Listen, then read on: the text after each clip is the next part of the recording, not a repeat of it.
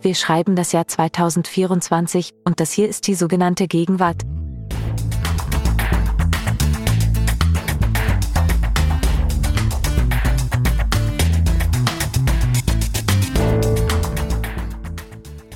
Vielen Dank, liebe Siri, und ganz herzlich willkommen zu unserem Feuilleton-Podcast, die sogenannte Gegenwart. Mein Name ist Nina Power und heute ist alles anders. Neben mir sitzen live und in Farbe beide meiner Kollegen, Lars Weißbrot und Ijoma Mangold. Ijoma, was machen wir hier heute? Warum ist alles anders als sonst? Wir dachten, nach vier Jahren Podcast müssen wir uns mal zu einem Live-Brainstorming treffen. Das haben wir in diesen Jahren nicht nur pandemiebedingt, aber faktisch irgendwie nie geschafft. Und weil wir dann schon für dieses Brainstorming hier in Hamburg zusammengekommen sind, haben wir gesagt, naja, dann können wir doch auch mal eine Nicht-Remote-Aufnahme machen, wo wir drei im selben Studio sitzen und alle drei miteinander über ein Thema diskutieren.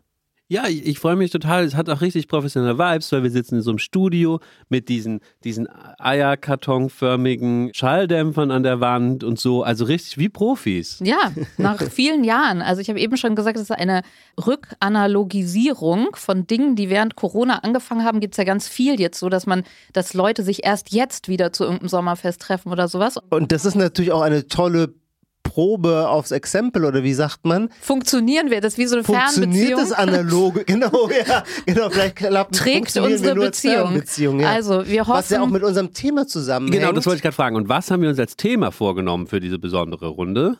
wir wollen heute, wie so viele momentan, und wir haben es auch schon mal gemacht, über Arbeit sprechen. Noch einmal sozusagen, wir hatten ja einmal eine Folge, Lars, du und ich, über Theresa Bückers Buch Alle Zeit. Die Folge hieß Macht Vollzeit unser Leben kaputt. Jetzt heute könnte man eigentlich fragen, macht Teilzeit unser Leben kaputt?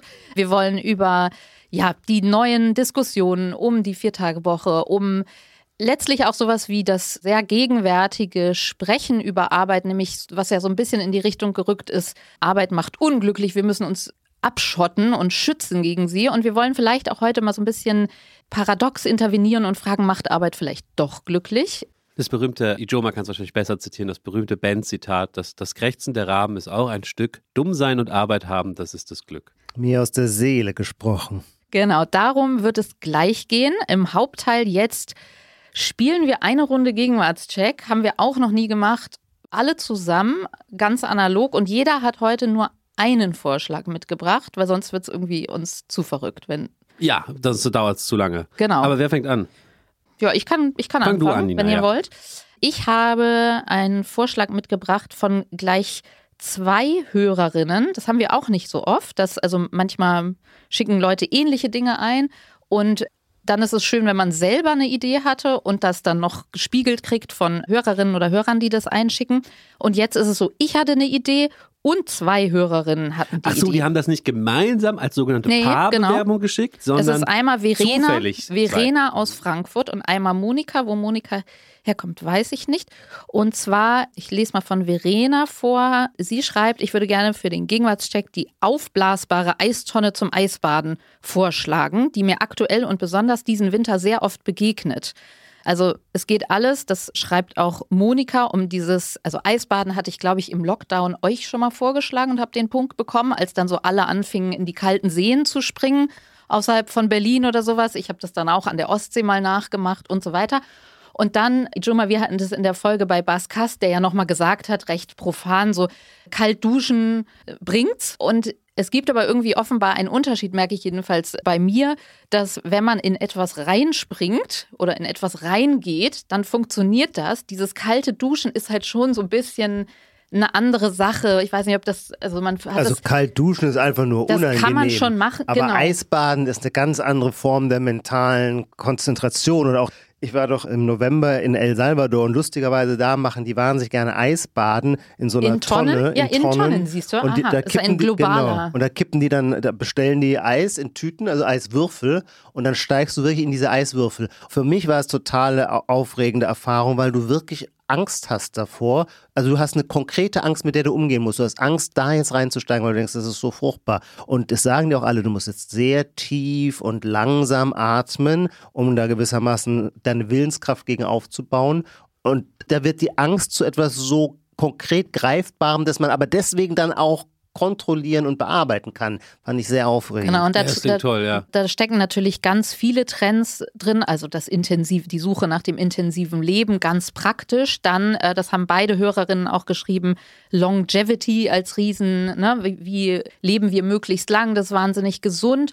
Dann würde ich sagen, da steckt auch noch dieses Stresshormon-Ding drin, weil wenn man zum Beispiel Panikattacken hat oder so, dann reden wir ja zeitgenössisch darüber, dass man sagt, man muss dann vor die Tür gehen und rennen oder sowas, weil der Körper ja in diesem berühmten Säbelzahntiger-Modus ist und erst das Cortisol wieder ab, also man muss den Stress sozusagen überkommen und kann sich nicht nur gut zureden sozusagen. Nina, und es steckt da auch drin, dass man dieses konkrete, diese Angst eben überwindet und und ich glaube, Monika hat das geschrieben, dass natürlich auch man sagen kann, ja gut, die Krisen da draußen, ne, so diese ganzen gesichtslosen Krisen, Klimawandel, was auch immer, solange ich meine Tonne habe, kann ich das beherrschen, die Angst.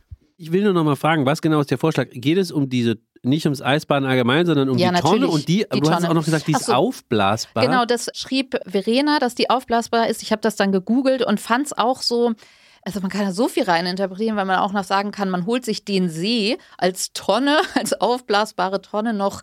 Ähm, oder Monika schrieb so, dass ähm, sie sich ein Haus gekauft haben, glaube ich. Und früher gab es dann so dieses 80er-Jahre-Haus mit Sauna im Keller. Und jetzt ist es sozusagen Aha. dieses das auch so eine Art Prestige. Also ich habe das dann, ich habe das bei so einer Instagrammerin aus Amerika, die sagt immer, wie schafft man eine Morgenroutine mit vier kleinen Jungs und wie schafft man eine Beziehung und wie schafft man Sport und so und zeigt einem dann, wie das und die geht. hat auch so eine aufblasbare Und die Tonne. sagt auch so, der Trick mit ihrem Mann zusammen ist, also ihr Geheimnis, wie sie zusammenbleiben und ist, we do hard things together. Und dann sieht man sie so krass workouten in ihrem Keller. Also wir haben noch den klassischen Keller, aber dann eben auch die Tonne. Und dann gehen sie da so zusammen rein oder nacheinander. Okay. Und auch so dieses, ne, wie bei so einer Geburt, gemeinsame Stresshormone Okay. schweißen Gut, zusammen. Ni- Nina, So. Nina, also den Bevor Punkt, es zu lang wird, Punkt, aber, äh, ähm, ja. kriegen, kriegen du beziehungsweise die beiden Hörerinnen, unter anderem auch, weil ich jetzt die Erklärung von Ijoma nochmal ganz toll fand, also dass man so versucht, die Angst zu isolieren und so ganz konkret zu machen und dann kann man sich Absolut. besser mit ihr beschäftigen. Es ist aber wirklich ein knapper Punkt, weil du ja selber gesagt hast, dass wir Eisbaden schon mal hatten. Ja, aber das ist nicht also man Eisbaden, kann ja das jetzt ist die nicht alles Tonne. beliebig Da gab es aber mal- keine Tonnen. Nein, Ja, nee, nee, nee. aber es ist ein knapper- es ist ein knapper Punkt. Das ist Darauf ja so, wie wenn ich. sagen würde, ja, irgendein Kaffeetrend hattest du schon mal, darfst du jetzt nie wieder machen. So, bevor wir uns streiten, wer möchte denn als nächstes? Ich habe eine ganz frische Nee, Beobachtung. stopp, stopp, stopp.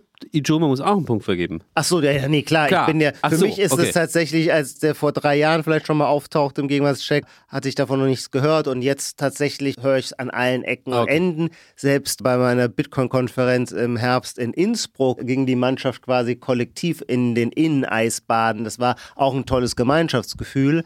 Ich meine, letzter Punkt, man müsste eigentlich, wenn die schlau wären, die mit der Eisbucket Challenge von früher, vielleicht war das, man müsste es so umkodieren, ist das, weil das war ja damals noch so ein, ha, wer traut Jetzt sich? müssen wir aufpassen, wenn wir nicht Podcast über, Ja, genau. über Eisbaden machen. Wir können uns ja im nächsten Teambuilding-Event können wir uns jetzt im Eisbaden Genau. treffen. Ijoma, willst du weitermachen? Ja, ich schlage ein Wort vor, das ich natürlich kenne, seit ich Fremdwörter kenne und mich mit Fragen der Religionssoziologie oder so auseinandersetze. Aber dieses Wort erfährt gerade eine ganz andere Karriere. Es verlässt diesen religionstheoretischen Raum und das Wort lautet agnostisch.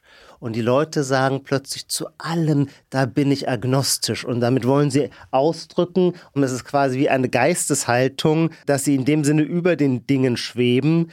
Wörtlich, ich hatte es vorgestern in einem Restaurant am Nachbartisch, sitzt ein Schweizer und ein Berliner und die führten die ganze Zeit so Sinngespräche. Und dann sagte er, schaffst du es komplett agnostisch zu sein? Quasi auch nichts mehr wollen, sondern sich von Augenblick zu Augenblick floaten lassen, selbst möglichst wenig aktiv sein. Es gibt grundsätzlich nichts, was falsch ist. Also ich bin jedenfalls total agnostisch. Das ist jetzt ein, äh, sozusagen mit, mitgehört. Sollten wir, mitgehört vom sollten wir Café. vielleicht öfter noch mal machen, die, die Gegenwarts... Ja, stimmt, am, mit- am Café. Lars am und ich Café schicken uns manchmal was, Ja. wenn wir im Café arbeiten. Aber- Erst war ich hellauf begeistert von dem Punkt. Und ich bin auch begeistert, dass du ein Gespräch mitgehört hast. Aber ich dachte, du meinst ein bisschen was anderes, als was die jetzt sagen. Weil ich glaube, das ist totales Gegenwartswort, wenn man es noch viel banaler, noch mehr aus diesem Sinn kommt. Weil das war jetzt noch im weitesten Sinne im Sinnkontext. Es war ja noch quasi religiös, wie, wie das in diesem Gespräch benutzt wurde. Ach so. Ich habe eher das Gefühl, und damit dachte ich, kommst du jetzt, ich habe eher das Gefühl, wenn man sagt, glaubst du, Trump oder Biden wird Präsident? Dass dann Ah, die ja. Leute heute sagen, nee, da Ja, bin ich ja. agnostisch. Ähm, Aber jedenfalls, das äh, Wort ist eigentlich agnostisch Audi besser, ständig ist der gebraucht. neue ist Audi äh, Direkteinspritzer besser als der von, ja, nee, da bin ich Ja, agnostisch. richtig. Ja, ja. In, in Aber so das heißt, trivialen ist, Sinne. ist mir in Anführungsstrich, ist mir Latte, Banane, nee, sonst nee, was? Nicht, Nein. Nee, nicht Nee. egal. Also ich habe es noch nicht verstanden, richtig, wie Was es heißt es ist. eigentlich? Ich ähm, Steht ich, drüber? Ich, Ich bin- Früher ich habe man nicht gesagt, genug ich bin da leidenschaftslos, hätte Ah, man früher okay. gesagt. Mhm. Ja, es ist ja auch schon was Epistemisches. Ich, agnostisch heißt ja, ich habe nicht genug Informationen, um mich zu einer Meinung dazu durchringen zu können. So. So meinen die das. Also Finde mein ich. Problem ist, ich finde eigentlich, dass man das, ich, ist ja auch viel stoisch, sagt man ja auch, oder fand ich, hatte jetzt auch nochmal so eine Welle, so man kann solche, wie nennt man das, populär philosophischen oder mm, also es- natürlich sehe ich Ja. das, aber agnostisch ist mir einfach noch gar nicht über den Weg gelaufen. Deswegen kann ich dir, also das wäre, das darf ich nicht nach den Regeln des Spiels. Ich, aber ich werde jetzt natürlich die Ohren offen halten. Also ich gebe es dir für ein bisschen was anderes. Also ich gebe es dir erstens für die Mühe, dieses Gespräch mitgeschrieben zu haben, was ich toll finde. Einmal sozusagen der dokumentarische Journalismus, der genau hinhört, ja, was reden Leute. Aber auch eben für einen leicht einen anderen Vorschlag, als den du gemacht hast, weil ich finde Nee, ich, eher in nein, diesem... ich sage, das Wort ist- agnostisch wird aus seinem religionstheoretischen Zusammenhang entrissen okay, ja, und in okay. sehr vielen Situationen angewendet. Ob die jetzt immer genau so trivial sind, wie du sagst, ja auch, aber Auch, sie sind okay. manchmal auch Ja, in so einem Sinnkontext, Punkt. also in jedem Okay, Kontext wird ja. plötzlich agnostisch. Also auch Ja. hier mein Lieblingsphänomen, epistemologische Aufdonnerung von Ja, ja, ja. Alltags. Und Nina ist sozusagen agnostisch dazu, Bei dem ob es das Punkt, Wort genau, gibt. Deswegen gibt es Genau. Punkt. Okay, ich bin dran. Ich habe folgenden Vorschlag. Und zwar, und dafür muss man da ein bisschen, es hat auch mit Leuten im Café nebenan zuhören zu tun, aber man muss ein bisschen offen, müsst ihr sein und es nicht sofort verwerfen. Man muss ein Gespür dafür haben, wie sich das entwickelt. Und zwar glaube ich, dass jetzt wirklich Gegenwart ist, dass die Menschen im Café arbeiten mit ihren Computern und aber mittlerweile auch die Videocalls dort machen.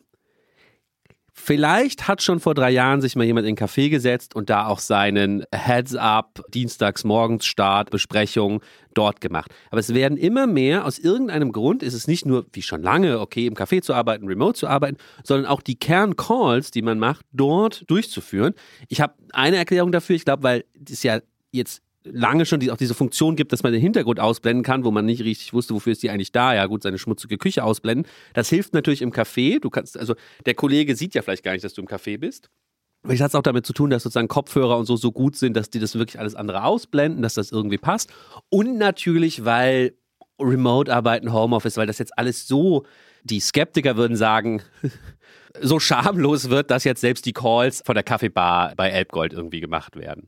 Das ist mein Gegenwartscheck. Also von mir kriegst du den Punkt einfach, weil ich gerade genau das erlebt habe, dass ich in so ein Café gegangen bin, was so sehr, wo man dachte, oh, da arbeiten viele Leute und ich musste halt auch einen Text zu Ende schreiben und dann bin ich dahin und das waren alles voller, ja, voller junger Homeofficender Menschen und dann habe ich, scannt man so die Lage und denkt, wo ist es besonders ruhig? Und dann habe ich mich neben eine junge Frau gesetzt und es wirkte so voll okay. Und plötzlich, als ich, als alles aufgebaut war und ich wollte so gerade loslegen, ging dieser Videocall bei der Ja, los ja. und sie so, hey, da Ja, ja. seid ihr ja alle. Und dann, Da müssen und wir man, noch mal in die KW hört dann so 15 leider, gucken, ja, ob das klappt und, dann, und so. Ähm. Das ist voll toll, weil wir ergänzen uns da. Ich mache die ich mache die Lebenspraxis und ihr macht die Academics, hat sie gesagt. Wie schrecklich. Da habe ich auch so mitge mitgehört und dann habe ich mich dann so irgendwie dann, dann so weg an so eine Theke gesetzt und sowas. Und da, also ich meine, es korreliert vielleicht so ein bisschen, es geht ja schon länger so, dass die Leute auch so Videocalls im Handy laut stellen in der Bahn oder irgend, also schon länger so, aber es Naja, ja, Was es auf jeden Fall länger schon gibt, ist den telefonierenden Manager in der Bahn, wo man Naja, dann das immer denkt, sowieso. ey, Nein, nein, muss muss aber man die dass man 25 Compliance-Abteilung einschalten, was ich jetzt alles an Zahlen von Siemens schon gehört habe im ICE. Ja, aber das ist, finde ich, jetzt ist Ja. das Neue im Café. Aber man hat so, also da hatte ich das Gefühl, das ist irgendwie jetzt noch nicht der, ja, hängt schon fast mit unserem Hauptthema jetzt zusammen, dass die Zahl der ausschließlich im Homeoffice arbeitenden Menschen so sehr gestiegen ist jetzt nochmal. Also die sich da praktisch eingenistet haben in diesem Post-Corona, in diesem koronalen Zustand. Und die gehen dann natürlich auch häufiger ins Café und dann denkt man so, aber das irgendwie ist das noch nicht so das Ultimative, dass jetzt hier halt alle arbeiten, dann noch super nervige laute Musik läuft und alle ihre Videocalls Und hier machen. Also laute irgendwie Espressomaschine auch noch. ist das jetzt, kann noch nicht die Lösung sein. Kriege ich den Punkt auch von dir, Ijoma? Ich kann ihn dir nicht verweigern, aber ich kann die Erfahrung auch nicht bestätigen. Es liegt einfach Du bist daran. agnostisch Ich dazu. bin agnostisch. Du also sitzt ich, agnostisch ich in der Uki fast und- nie in Cafés, zu meinem Bedauern. Und aus dem Zug kenne ich das natürlich, dass da jetzt auch Videocalls. Im Übrigen mache ich das Ah, ja. sogar auch manchmal selber, wenn ich noch von Berlin nach Hamburg fahre und die Sitzung irgendwie schon begonnen hat. Das Schwierige ist ja dann, dass man in Wahrheit, wenn man dann was sagt, weiß man gar nicht, an wen man seine Worte adressiert, an die Konferenz oder an die anderen im Zug, damit die das Gefühl haben, man sei nicht ein Vollidiot oder Also so. ich finde genau, ich fand das, also Lars ist noch näher an der Gegenwart mit diesem Café-Ding, weil da glaube ich diese Zugnummer, die gab's, der war, wann war das? Während Corona? So, und da dachte man ja immer so ein bisschen so, wow, der sitzt jetzt im Zug und ist so total zugeschaltet. Oder wir hatten ja auch mal einen Kollegen, der dann so rumgelaufen ist, ne, mit dem Handy in der Hand. Gut. Das leitet doch eigentlich perfekt über zu Ja. unserem großen Thema. Was wird eigentlich aus der Arbeit? Stichwort Zoomer, vielleicht auch Millennials, die gar nicht mehr arbeiten wollen. Stichwort Vier-Tage-Woche. Ich will später kurz nochmal über die Vier-Tage-Woche reden. Das ist ja so ein großes politisches Programm, an dem sich jetzt viele, viele festmachen. Ja. Bürger, also ich meine, es wird halt viel jetzt nochmal, die Kollegen vom Politikteil haben eine Folge gerade, die heißt Gefährdet die Revolution in der Arbeitswelt unseren Wohlstand. Unsere Kollegen vom Podcast ist das eine Blase, äh, fragen, lohnt sich Arbeit etwa doch? Also es ist so, es ist in aller Munde wieder. Es gibt so, glaube ich, so Wellen, aber dass wir uns da in einem riesigen Umbruch befinden weiterhin und der eher drängender wird oder deutlicher, ist, glaube ich, sehr klar. Wollen wir vielleicht einsteigen mit diesem TikTok? Ja, wir, wir sind ja der Feuilleton-Podcast, deswegen lass uns nicht mit Zahlen Genau. oder so einsteigen, sondern mit so kleinen, ähm, Genau, ich habe ja gleich viral gesagt, es gegangenen Videos, die super dafür stehen. Erzähl mal bitte, weil das, das sollten wir auch einspielen kurz, glaube ich. Genau, es geht um, äh, das war letzten November auf TikTok und zu hören ist da Dana Rosa, heißt diese junge Frau. Und ich habe das wirklich von vielen, also sämtliche Medien haben das damals aufgenommen, weil, aber auch unter Freunden hat man sich das so geschickt, als hier die Gen Z will nicht mehr arbeiten. Das hatte man ja vorher schon so als Topos. Dann gab es diese zwei Narrative, das ist ganz schlimm, die gibt es ja heute, ist, das ist ganz schlimm oder oh, endlich ja, gibt es einen Wechsel. So. Und ich glaube auch, dass, ich meine, wir sind jetzt, ich bin 41, so dass die älteren Millennials unter uns, davon sind ja auch viele jetzt lange in der Arbeitswelt, sind vielleicht auch Führungskräfte geworden und die sehen sich jetzt konfrontiert mit der noch jüngeren Generation. Und da spalten sich auch die Geister bei den Arbeitgebern sozusagen, dass man sagt, so, also wir, uns war das ja auch schon wichtig, aber jetzt irgendwie reicht es auch Ja, mal mit die- den die noch. Jüngeren. So, genau, die Ja. übertreiben. Das ist so die eine Richtung. Und die andere sagt so, ja, sie hat, die haben schon ihren Punkt. Und ich glaube, dieses TikTok-Video kann man schon sagen, da sieht man eine, wir, wir werden das gleich mal einblenden, den O-Ton. Man sieht eine junge Frau, wie sie, ja, ein bisschen fake. Wir wissen es nicht, ob fake oder wirklich beginnt zu weinen. Sie sagt, sie hatte gerade den größten Nervenzusammenbruch ever und ist auf Jobsuche und checkt jetzt, was ein, eine wirkliche, traditionelle, in Anführungsstrichen, Arbeit in Vollzeit bedeutet.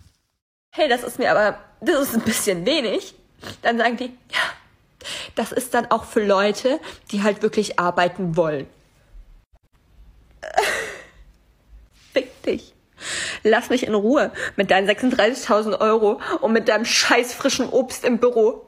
Auch wenn es gut ist, weil ich wohl mehr im Büro sein werde als zu Hause und einen Job machen muss, der mir kein Geld bringt und der mir nicht Spaß macht.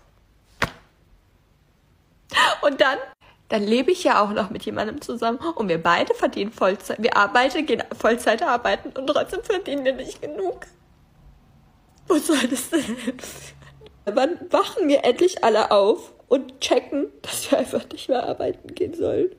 Und dass wir einfach aufwachen und sagen, ich gehe jetzt nicht mehr arbeiten, weil erst dann, erst dann, wenn wir vereint einfach sagen, nein, stürzen wir dieses beschissene System. Ich weiß es auch nicht. Ich hatte gerade größten, den größten Nervenzusammenbruch ever, weil ich äh, auf Jobsuche bin. Und ich weiß nicht, was die Leute denken, ob das ein Witz ist oder nicht. Aber wie viele Leute in ihren Bewerbungen, in ihren Bewerbungsausschreiben drinstehen haben, dass sie frisches Obst im Büro haben als Benefit, ist, ich kann es nicht zählen. Für was bin ich in die Schule gegangen, habe mein Abi gemacht, habe studiert. Ich habe mir einen Studentenkredit aufgenommen, damit ich studieren kann, weil mir nonstop gesagt wurde, du musst studieren, weil dann findest du einen Job, der besser bezahlt ist. Da sind Leute, die wollen dir 36.000 Euro brutto im Jahr geben als Vollzeitangestellte. Aber du kriegst auch 30 Tage im Jahr Urlaub. 30 Tage. Das Schlimmste ist, die 30 Tage sind ja noch viel im Jahr. Wir reden hier von einem, von einem ganzen Jahr. Ist wirklich nicht, wie man überleben soll. Mittlerweile ist ja Standard, dass zwei Leute in einem Haushalt Vollzeit arbeiten. Das bedeutet keine Freizeit. Das man sieht sich nicht mal, weil man nur arbeiten geht. Und am Wochenende hast du ja frei. Hast du frei? Hast du wirklich frei? Weil ich nicht. Sage ich ehrlich, weil auf mich wartet dann ein Haushalt, auf mich wartet dann ein Einkauf, auf mich warten dann irgendwelche Freunde, die mich auch mal wiedersehen wollen, für die ich eigentlich gar keine Energie mehr habe, weil ich die ganze Zeit Und dann fängt alles wieder von vorne an. Und wenn du dann sagst, hey, das ist mir aber, das ist ein bisschen wenig, dann sagen die, ja. Ja, das würde dann ein prototypisches Beispiel, vielleicht für manche auch die Karikatur dieses Ja, neuen, vor allem Zoomer, also ich, du sagst mal Gen Z, ich, ich sage immer Zoomer, also die ganz jungen, die Anfang 20-Jährigen und ihrer ja, seltsamen, richtigen, ja, je nach Perspektive, Einstellung zur Arbeit. Darf ich nur, bevor wir darüber reden, noch einen Aspekt ergänzen, der mir wichtig ist, dass der nicht unter den Tisch fällt bei der Diskussion. Weil es gibt ja ein ganz anderer Strang, der jetzt mit reinspielt, nämlich die Diskussion ums Bürgergeld. Also, das ist jetzt vielleicht nicht die Debatte, die diese Dame führt, aber gleichzeitig sozusagen gibt es Hartz IV heißt jetzt Bürgergeld. Ich als weiß ich nicht, immer noch halber Linker würde sagen, es hat sich eigentlich nicht viel geändert. Konservative wie Ijoma sagen, nein, es ist eine Katastrophe. Das ist jetzt so luxuriös, dass keiner mehr arbeiten will. Weiß ich gar nicht, ob du das sagst, aber man Ja, hört ja so doch, Stimmen von doch, Liberalen doch, und das würde ich Konservativen. ja? unterschreiben, ja. Und darum gibt es ja auch große Debatten, bis dann zu Olaf Scholz, der bei uns in der Zeit im Interview nochmal gesagt hat, auf die Diskussion ums Bürgergeld angesprochen, ja, Arbeit sei für ihn, wie hat er gesagt, mit Luther gesprochen, schon eine sittliche Pflicht, ja, geht dann ganz, greift dann ganz tief in die Kiste nochmal rein. Und all diese Stränge verbinden sich eben zu diesem Megathema Arbeit. Ich wollte aber diese Hartz-IV-Bürgergelddebatte nochmal Auf jeden Fall, nennen. genau. Ich glaube, das ist halt auch dieses lohnt sich Arbeit etwa doch. Da ging es auch, also ich habe da den Podcast gehört, da ging es um einen Friseur, glaube ich, der meinte, mein Mitarbeiter hat gesagt, so sorry, also das lohnt sich jetzt hier nicht mehr, tschüss. Genau, also wir haben die Diskussion um ja, um die ökonomischen, also dieses gefährdet das unseren Wohlstand, ist das, also es läuft gerade viel, wie würde man das als Bild so sagen? Man hat das Gefühl, es läuft gerade irgendwie, schwappen so viele Flüssigkeiten so ineinander und ähm, kochen so in der Mitte hoch. Und man möchte so einen Schritt zurückgehen und sagen, okay, was, was ist, also mich interessiert bei der ganzen Diskussion auch, was ist Arbeit im Sinne von, ja, weiß ich nicht, was macht das mit uns? Was ist das für eine, Ijoma, du und ich hatten ja eine Folge über The Bear, wie das Zusammenarbeiten in einer hitzigen Küche funktioniert.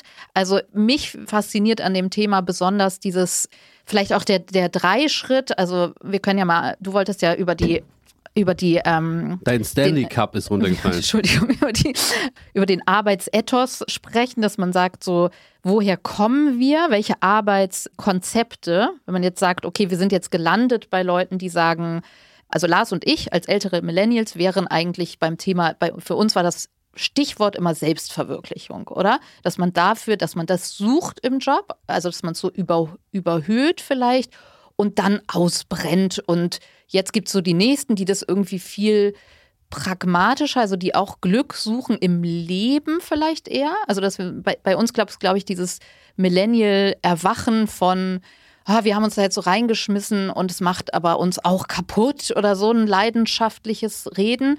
Ijoma, das vielleicht, wenn wir es jetzt mal so generationell runterdeklinieren. Ja, stimmt, was ist da eigentlich deine generationelle Ja, ich bin, Einstellung? äh, dann? ich bin ja, ich rechne mich gerne den Boomern zu, auch wenn es vom Geburtsjahrgang nicht ganz stimmt, aber ich möchte gerne in diese, in diese Zielscheibe mich rücken, weil ich, naja, das wäre jetzt eine andere Diskussion, weil ich diesen Boomer-Diskurs so absurd finde, dass ich ihn dadurch unterlaufe, dass ich mich lieber selber dazu bekenne. Aber auf jeden Fall liegen ja zwischen mir und euch auch ein ganzer generationeller Graben und ich würde auch sagen, auch in Bezug auf Arbeit unbedingt ein solcher. Ich würde nämlich sagen, Arbeit als ein Moment der Selbstverwirklichung, das war natürlich auch schon in meiner Generation das große Schlagwort in den 90er Jahren. Da war aber gemeint, dass man sich durch den Top-Job, wie es damals hieß, durch den Top-Job selbst verwirklicht, nämlich zu dem wird, der man am liebsten sein will, nämlich der Boss, der Chef oder sonst was. Ah. Und dann kommt eure Generation, die Millennials, und die sagt, ja, Selbstverwirklichung, aber die Selbstverwirklichung läuft nicht mehr ausschließlich über Arbeit, sondern Selbstverwirklichung ist dann ein Konzept, in dem Arbeit nur ein Element ist. Und deswegen wurde dann ständig von Work-Life Balance gesprochen. Und als die Millennials diesen Anspruch laut vor sich hertrugen, hat meine Boomer-Generation leider total wie immer feige und defensiv reagiert und gesagt, ah, die sind so weise, die sind so klug, ja, so, das hatten wir, diesen Mut zu sagen, wir lassen uns von der Arbeit nicht unterjochen, hatten wir leider gar nicht. Und aus meiner Perspektive wurden die Millennials sehr seelisch in einer Weise gepempert, wie ich das in noch keinem Generationszusammenhang je erlebt habe. Normalerweise muss ja die nachgehende Generation wird von der vorhergehenden verurteilt und dann muss es eine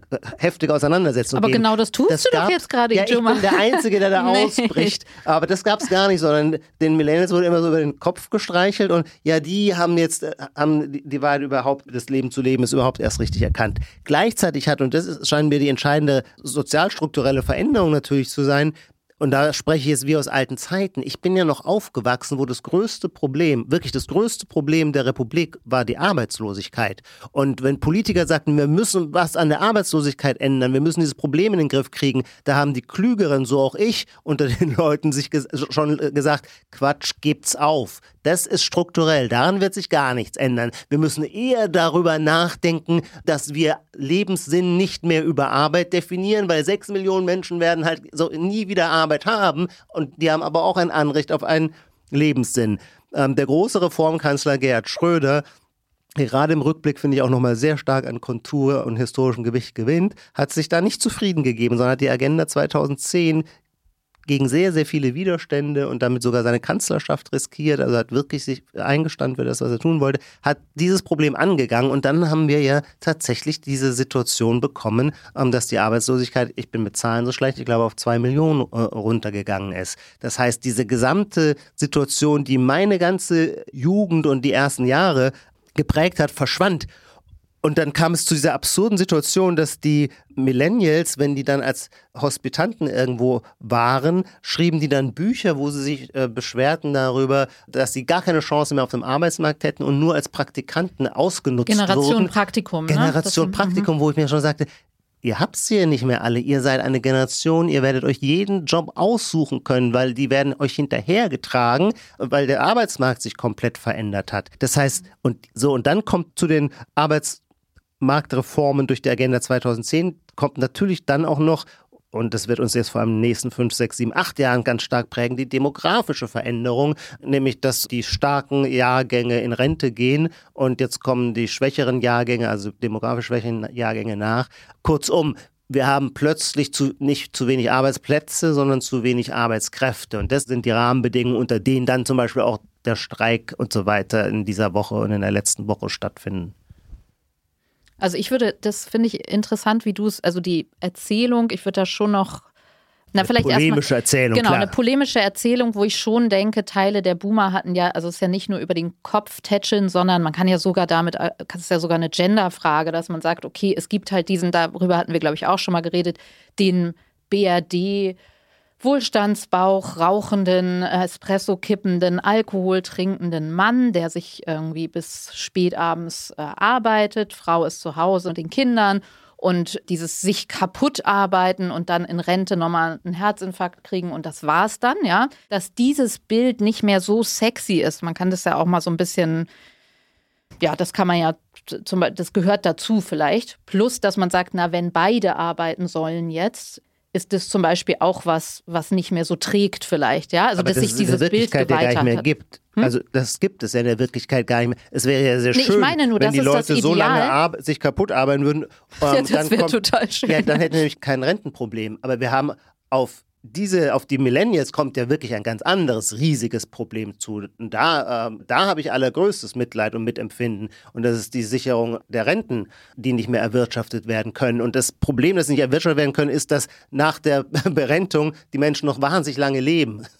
Meistens auch noch gut und glücklich leben, was ja auch schön ist. Aber diese, äh, äh, als Adenauer die gesetzliche, die Umlagerente einführte, war, glaube ich, die Durchschnittszeit, die ein Arbeitnehmer dann noch Rente bezog, irgendwie vier oder fünf Jahre. Mhm. Das Jetzt meine ich, er kippt 20 halt um. Jahre. So, er kippt um. Genau, aber so, das, mhm. ist, das ist immer schon ganz lange nicht mehr der Fall. Ich meine nur als verzerrtes Boomerbild haben wir das stehen und dass das in Frage gestellt wurde, ist vielleicht jetzt nicht so überraschend und nicht so schlimm immer nur oder es läuft einfach mit der Zeit. Zum Beispiel, wenn auch beide arbeiten wollen, dann kannst du das nicht mehr so aufrechterhalten. Und was ich schon echt jetzt nochmal so, wie du es jetzt nochmal nacherzählst, habe ich mich nochmal zurückerinnert. Ich weiß nicht, wie es bei dir war, Lars, wenn man so Abi gemacht hat oder kurz davor und man wurde so nervös und dachte so, oh Gott, was soll aus mir werden? Dass dieses diese Erzählweise der Lehrer teils auch echt sehr, sehr so, oh, bei euch weiß ich gar nicht mehr, ob ihr was findet. Und auch Eltern waren so höchst besorgt. Also das war schon der Sound, in dem ich, also das war nicht so, hey Abi, los geht's oder oh, du hast ein tolles Abi gemacht, jetzt damit äh, so, sondern echt so, oh, oh, oh, oh. Ja, den Sound Und dann- gab's, das stimmt, genau, aber er entsprach und- nicht mehr der Wirklichkeit. Genau, also es gibt ja manchmal so Missverständnisse oder kollektive Lügen oder, oder gar nicht böse gemeinte Lügen, die dann, und man fand sich in einer Welt wieder, wo das stimmt, wo das gar nicht stimmte, auf, oder wo man, wo, ja, wo es dann eben doch nicht diese, diese krasse Form der Arbeitslosigkeit gab, aber eben diese Mischung, glaube ich, dass man Selbstverwirklichung, also dass man Glück suchte und da irgendwie so das Gefühl hatte, man verbrennt da auf eine ganz andere Art als die Boomer, so man sucht da irgendwie, man steckt da so alles in, auf diese Arbeitsschiene und hat Angst, keinen Job zu finden. Und dann die Ernüchterung zu sagen, ah, es macht erstens nicht total glücklich, so wie mir das irgendwie versprochen wurde und es macht auch da darf nicht ich kurz nachfragen, wer hat dir das versprochen? ich weiß nicht, der Zeitgeist, glaube ich. nicht du konkret, du musst nicht so böse gucken. Nein, aber im Sinne von so dieses, die Erfahrung, oh, man kriegt Arbeit und man ist so ein bisschen verbrannt und, hat, und ernüchtert. Ich glaube, das ist, glaube ich, so ein Millennial-Gefühl. Ja, aber da und jetzt gibt es ein neues bei, Gefühl. Da bin ich, ja. glaube ich, dann diesem Punkt eher bei Ijoma, weil ich tatsächlich das Gefühl habe, dass ich sozusagen großes Glück habe, einen Job zu machen, der in dem Sinne mich glücklich macht, wie es mir versprochen wurde. Vielleicht wurde mir da weniger versprochen als dir, weil das nie in einem Job alles immer den ganzen Tag Spaß macht und erfüllend ist, das hat mir auch niemand versprochen, ja. Aber das Maximum, was es, glaube ich, gibt, habe ich erreicht und jetzt würde ich aber eher mal die Frage stellen, was, also darf ich es mal ganz persönlich machen? Ich muss mal was ganz Persönliches erzählen.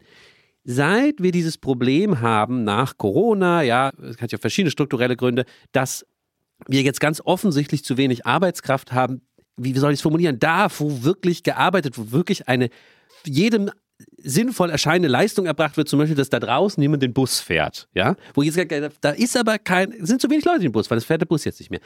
Frag ich mich dann schon, was mache ich eigentlich hier in meinem, in meiner Glücksblase mit meinem Glücklichjob, während einfach Leute fehlen, die einen Bus fahren? Also das stellt sich mir auf eine, vielleicht war das früher eine theoretische Frage, aber jetzt stellt sich mir so auf eine ganz praktische Art, und das ist ja nicht nur Busfahrer, kann ich das sagen, warum bin ich eigentlich kein Krankenpfleger? Warum bin ich eigentlich kein whatever, Hand, selbst Handwerker fehlen ja. So. Und das scheint mir jetzt euch beide auf zwei verschiedene Arten gar nicht zu berühren, diese Frage. Ihr habt da irgendwie eine Antwort drauf gefunden. Nee, weil das ist eine seltsame Moralisierung der Arbeitswelt, von der ich nicht sehr viel halte. Der Wert einer Arbeit, den können wir nicht, indem wir irgendwelche bestimmten Tätigkeiten moralisch überhöhen, weil sie irgendwie näher am pragmatischen und lebensnotwendigen sind und andere dann abwerten, weil sie irgendwie im Elfenbeinturm stattfinden. Also weil dann fängt jeder an und sagt, aber mein Elfenbeinturm sieht anders aus als deiner oder das, was ich für Elfenbeinturm halte, Nee, okay, ist wiederum darf ich, was darf ich schon anderes. widersprechen an der Ja. Stelle, weil, Mhm. weil ich glaube, wir haben, wir haben da schon mal drüber geschritten. An dem Punkt reden wir, glaube ich, aneinander vorbei.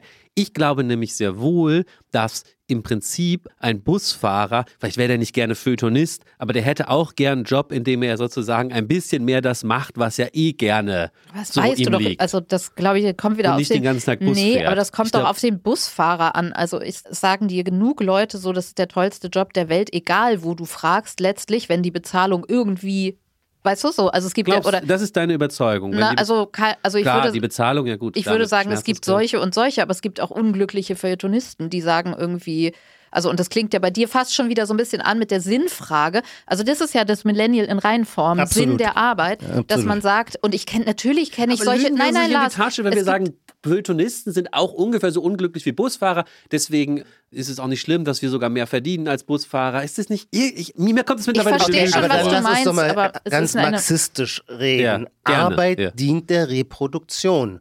Und ich bin zwar weniger Marxist als Christ, aber damit bin ich auch ganz gut aufgestellt, denn das ist, was ich aus der Bibel immer gelesen habe. Adam hat sich durch Eva verführen lassen, von dem Apfel gekostet. Warum guckst du da Nina an jetzt? Weil ich Eva bin, Lars. Das ist das Patriarchat. Ist das für dich noch das Boomer-Patriarchat, was jetzt mich so anguckt, mit so einem bösen Blick. Das sind die du Probleme des Apfel. analogen Aufnehmens. Ja, Und dann wurden ja Adam und Eva müssen, bekanntermaßen. Ja, aber Eva war so verführerisch. Und dann wurden Adam und Eva, das ist ja bekannt, aus dem Paradies vertrieben. Und zwar mit einem sehr wichtigen Satz. Sie sollen nämlich seither im Schweiße ihres Angesichts ihr Brot verdienen. Und was sollen sie noch unter Schmerzen? Nur Gebären. Gebären. Das sollen wir nur, nur kurz noch dazu erwähnen. Sehr richtig. Kurzum, seit es die Menschheit gibt, nämlich in einer realistischen Anthropologie, arbeitet sie, um zu überleben, um ihre Notwendigkeiten zu befriedigen, äh, de, de, um den Hunger, der, die schlimmste Geißel der Menschheit, äh, der nicht ausgesetzt zu sein. Und aus dieser Wurzel kommt die Arbeit. Und deswegen ist die Rosa Dana, die wir eben in dem kleinen Ausschnitt gehört haben, da frage ich mich, an wen adressiert die eigentlich ihre Klage? An den lieben Herrgott, ans Universum? Wer soll ihr bitte sehr die Arbeit, die sie glücklich macht und mit der sie mehr als 36.000 Euro verdient und die ihr Spaß macht und die nur wenig, wer soll ihr das liefern? Schickt das Universum ihr dieses Ja, Geschenkpaket vorbei? Ich, ich bin jetzt auch kein Fan von, von diesem Video, aber sie gibt ja schon eine Antwort darauf. Nämlich? Sie sagt, es gibt ein System, was das so eingerichtet hat. Genau, das ist immer, wenn die Leute sagen strukturell oder System, dann weiß man sowieso, jetzt wird gelogen, dass sich die Balken biegen. Ähm, das System, nee, es gibt 36.000 Euro, die müssen ja durch irgendwas erwirtschaftet werden. Und wodurch werden die erwirtschaftet? Durch Produktivität. Was heißt Produktivität?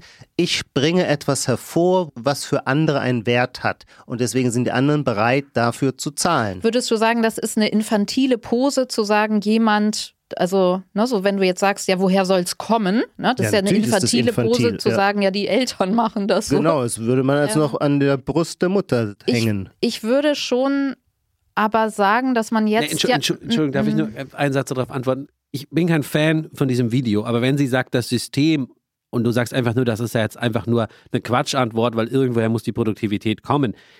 Da kann man doch ganz schnell sich ein Konzept überlegen, ob das jetzt marxistisch gedacht ist oder irgendwie anders, wo man sagt, naja, wenn wir nicht in einem System arbeiten würden, das der Profitmaximierung dient, dann könnten wir unsere Arbeit anders aufteilen, dann würden wir manche Dinge gar nicht machen, weil wir sie eigentlich gar nicht brauchen und die Leute könnten weniger arbeiten und Ja, wären mehr bei ihren Kindern und so weiter und so fort. Utopie, dass man morgens Schriftsteller ist, mittags fischen geht, abends jagen und Ja, aber das und reicht ja auch Ulrike Herrmann schreibt. oder so, Und um- das umzusetzen führte, wir wissen es, zum Gulag und zu völlig zerfallenden Städten und dazu, dass es gewissermaßen das härteste Arbeitsregiment und das strengste Arbeitsethos herrschte natürlich immer in den kommunistischen Staaten. Warum? Weil keiner Bock hatte, auch nur den kleinen Finger zu krümmen und deswegen musste die ganze Zeit quasi die Arbeit dann sittlich so überhöht werden, damit der Bestarbeiter ausgerufen werden, weil eben keiner mehr aus Eigeninitiative und eigenem Profitstreben, Profitstreben ist einfach ein hervorragender Motivator dafür, dass Dinge geregelt werden. Ich finde, man sieht ja hier, du bist ja richtig sauer auf die. Viele sind super sauer auf die, aber ich würde, ich habe das Gefühl, ich bin ja so ein Fan von,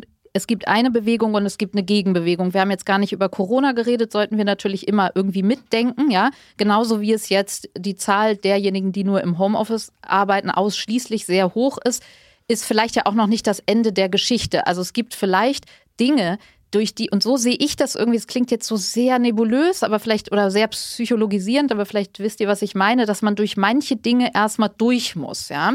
Und man kann, oder wie wenn du, wir haben jetzt gerade gesagt, das ist infantil, wenn du aber Kinder einfach nur anbrüllst und sagst, nee, gibt's jetzt nicht, so, dann wirst du sehr schnell merken, dass du mit dieser Strategie auch nicht immer oder kriegst du selber auch richtig Stress, so. Und jetzt auf so eine Generation oder so einen Anspruch, der offenkundig in der Welt ist oder im Zeitgeist, in den Familien, in den Psychen ist, so, da jetzt so den Deckel drauf zu ballern und zu sagen, ja, das wollen wir nicht, das geht nicht, wo können wir denn dann hin, so.